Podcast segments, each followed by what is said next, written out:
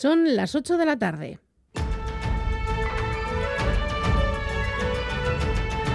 Crónica de Euskadi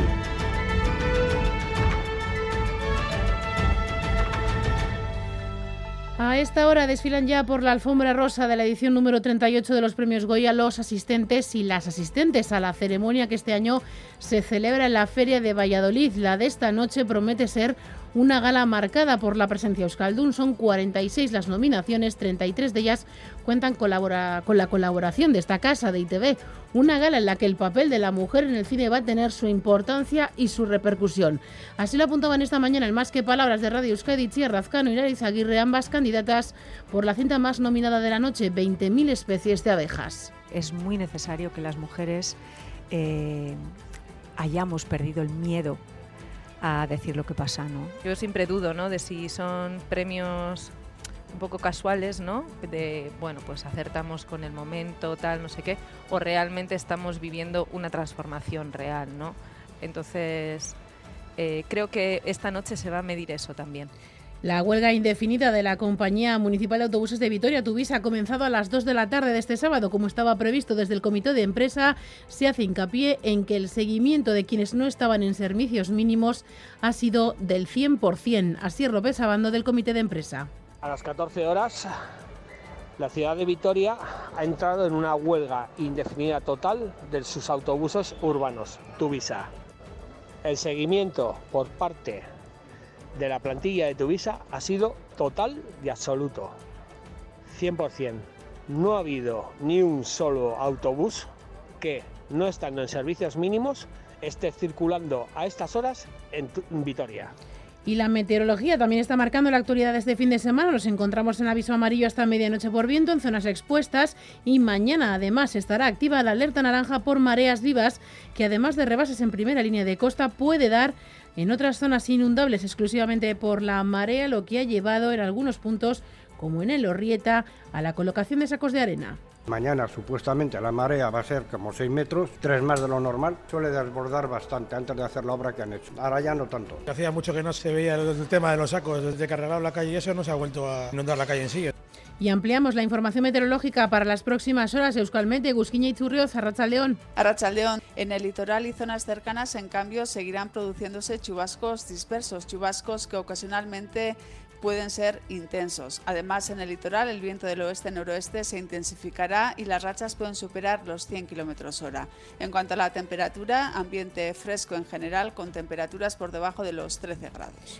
Y en el apartado de sucesos les contamos que un hombre ha fallecido este sábado mientras realizaba tareas de tala en la localidad arabesa de Aramayo.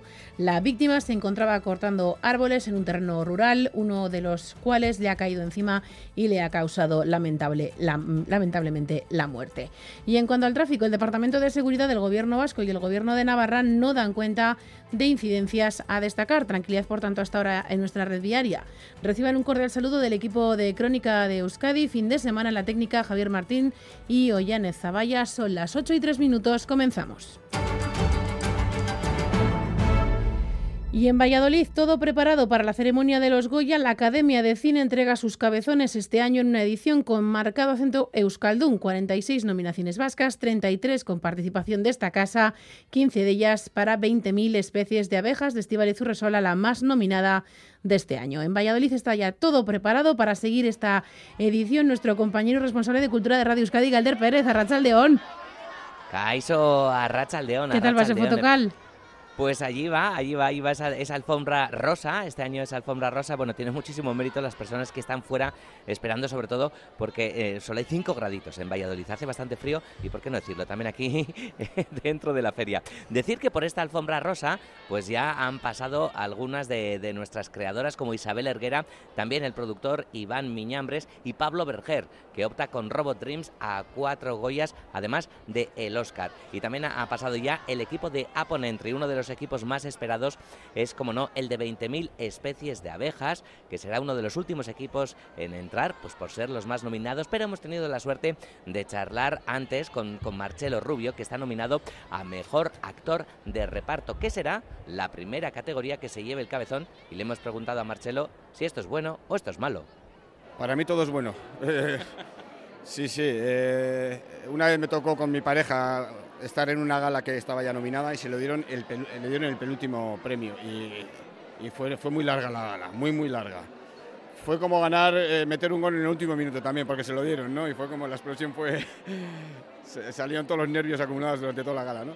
Yo prefiero ser el primero, sin duda alguna, vamos. Así ya te olvidas de los nervios y a disfrutar de la gala. Sí, sí a disfrutar de, la gala y ojalá sea premiado. Además también lo están sus compañeros de sus compañeras de reparto, Patricia López Arnaiz, Anne Gavarain e Itziar Lezcano, Estíbal Izurresola, la directora y muchísima parte del equipo técnico de la película. Fruto todo ello del trabajo, enorme trabajo que se viene haciendo en el cine. Esta mañana EITV ha celebrado un cóctel en el que Unai Parraguirre, director de Euskal Televista, subrayaba que lo de hoy es el resultado del trabajo que se viene haciendo durante mucho tiempo. Eso es, yo creo que, estas cosas no, pasan porque sí, ¿no? Eh, conseguir 46 nominaciones eh, es fruto del trabajo que, se ha hecho en el cine vasco en los últimos años y, seguro que, en el futuro habrá más, porque desde luego lo que está claro es que hay mucho talento en Euskal Herria y, y que se sabe hacer cine y que se sabe hacer cine muy bueno. Bueno, y de cara ya a, la gala de esta noche, para la que faltan menos de dos horas, hay que nervios, pues decir eh, que entre los entregadoras eh, de, premios van a estar Alauda Ruiz de Azúa, que el año pasado tantas alegrías nos dio con cinco lobitos, también los directores Isaac La Cuesta, Borja Cobeaga y también Jaione Camborda, que presentaba en Cinema al Día Ocorno. Y entre los actores y actrices, la protagonista de 20.000 especies de abejas, Sofía Otero, que ya sabe lo que es recibir un gran premio por interpretación como el oso de plata en la Berlinale y también Telmo Irureta será otro de los entregadores con quien el año pasado vivimos aquí todo un sueño con su premio al mejor actor revelación, así que ojalá Ederne, esta noche pues sigamos cumpliendo un montón de sueños con el cine vasco en esta ceremonia de los premios Goya. Ojalá, Galder, ojalá, es que ricasco. Ojalá, ojalá. Les iremos dando, Galder, les iremos dando cuenta de todos esos premiados desde aquí, desde Radio Euskadi, y veremos cuántos cabezones se lleva el cine vasco. Y a las 2 de la tarde, y tal y como estaba anunciada, ha comenzado la huelga indefinida de la Compañía Municipal de Autobuses de Vitoria de Tuvisa con un seguimiento del 100%. Así López Abando, del Comité de Empresa. No entendemos que pidiendo, como se está pidiendo, unas condiciones dignas de trabajo, donde lo que prime sea la salud y una mejora en el servicio, un servicio de calidad y seguro, no sean atendidas por la parte del ayuntamiento. Y tal y como les avanzábamos en la portada de este informativo, el Departamento de Seguridad ha extendido hasta, hasta, la mañana del lunes la previsión de impacto en la costa de las mareas vivas prevista durante este fin de semana. Las afecciones más intensas se prevén esta madrugada. Se ha activado, como decimos, la alerta naranja e Irún y Donostia incluso han tenido que suspender sus desfiles de carnaval por los avisos por viento. Eder Menchaca. Los tradicionales desfiles de carnaval han quedado suspendidos en Donostia e Irún. En esta última se ha activado el plan de prevención por riesgo de desbordamiento del río Vidasoa. Se han colocado sacos de tierra en Bajos, eso en Irún y también en Bilbao, en el Orrieta, para sorpresa de vecinos. Mañana supuestamente la marea va a ser como 6 metros, 3 más de lo normal. Suele desbordar bastante antes de hacer la obra que han hecho. Ahora ya no tanto. Hacía mucho que no se veía el tema de los sacos desde que arreglaron la calle y eso no se ha vuelto a inundar la calle en sí. Los vientos de más de 100 kilómetros por hora azotan la costa. Hasta la medianoche permanecen activos los avisos amarillos en zonas expuestas y también para la navegación. En el puerto de Guecho esta mañana sorprendía la llegada de un portaaviones y un buque anfibio de la Marina Militar Italiana, un atraque obligado debido al fuerte oleaje. Vizcaya ha suspendido también todo el deporte escolar al aire libre y para esta madrugada Euskalmet activa la alerta naranja en nuestras costas por olas de más de 3 metros y medio de altura. Y en crónica política, algunos de los y las candidatas candidatas a las próximas elecciones vascas han celebrado actos este fin de semana. Y Manuel Pradales acudía a la Puebla de la Barca en el marco del Ustabe Regún. El candidato y el Arendacari ha incidido en el compromiso del PNV con la defensa del sector primario. Defensa de un sector estratégico para Euskadi. El sector primario es un sector que genera economía local, que genera cohesión social, que ayuda a conservar el patrimonio natural y, por lo tanto, tenemos que estar a su lado. Y también desde Donostia el candidato del PSN Cuandueza apostaba por un sistema de transporte sostenible y accesible. Queremos que los transbordos entre diferentes medios sean gratuitos. Y el objetivo de todo ello es muy claro, conseguir un sistema de transportes más sostenible, más eficiente y eso pasa por un transporte público integrado, intermodal y accesible. También ha sido la movilidad el eje de la intervención de Alba García. Sumar Euskadi celebraba su acto en Gasteiz. Nuestro objetivo es asegurar una movilidad sostenible, inclusiva, para todas y para todos, y desarrollar un modelo de transporte a la altura de este siglo, a la altura del siglo XXI. Y el sector agrario también en la intervención de Miren Gorrochategui, candidata del Carrequín Podemos. Incluir en nuestro programa electoral también la aprobación de una ley que proteja los suelos de alto valor agrícola, porque esta es la manera de lograr soberanía alimentaria y también de proteger nuestro medio ambiente. Y desde Guetaria, el candidato Pepe Vasco, Javier de Andrés, ha incidido en los pilares en los que se basará su programa electoral. Los problemas que preocupan a los vascos son eh, la sanidad, es la educación, es la seguridad y es el conjunto de la economía. Son cuatro áreas eh, principales que van a mm, tener toda nuestra atención en esta campaña.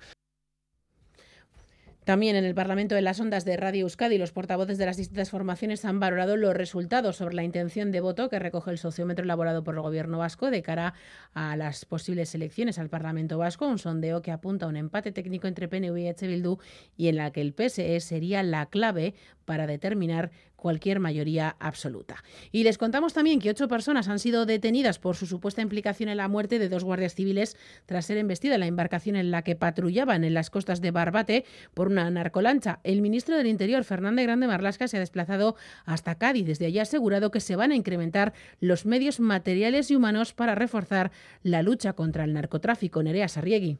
Sí, el ministro del Interior, Fernando Grande Marlasca, asistirá mañana en Pamplona a la capilla ardiente de David Pérez, uno de los guardias civiles fallecidos en Barbate que residía en Sarriguren. El ministro asegura que se incrementarán los medios contra el narcotráfico y que ante estas dos muertes habrá impunidad cero.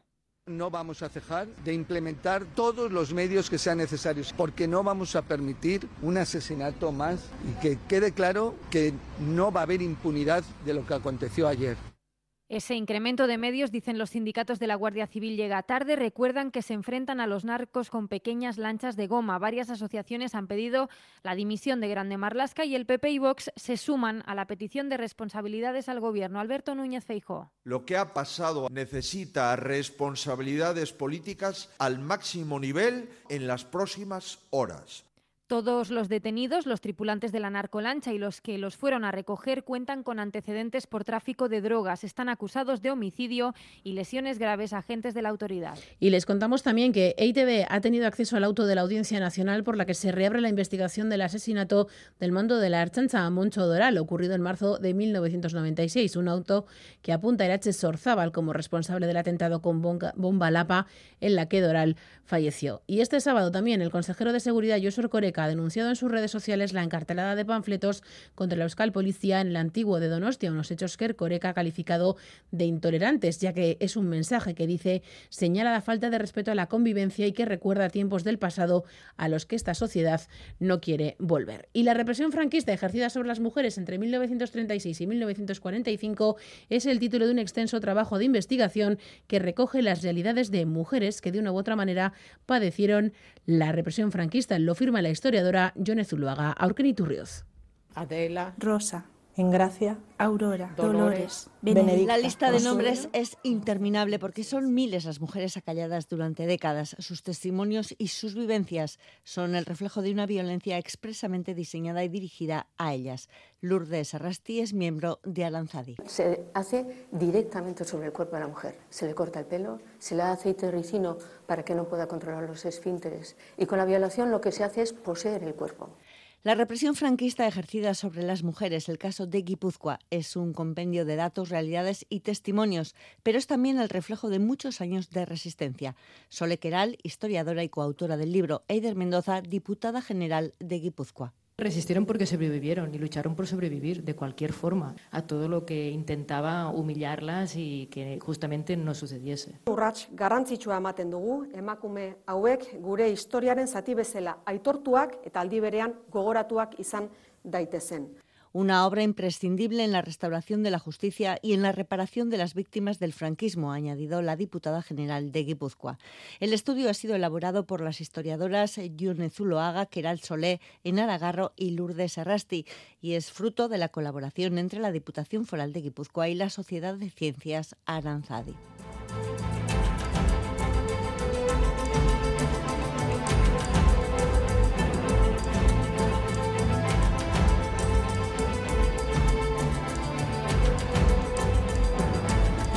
Y recuerden, como avanzábamos en portada, esa alerta naranja que se activa esta noche por las mareas vivas. Mucha precaución si tienen que circular por la costa.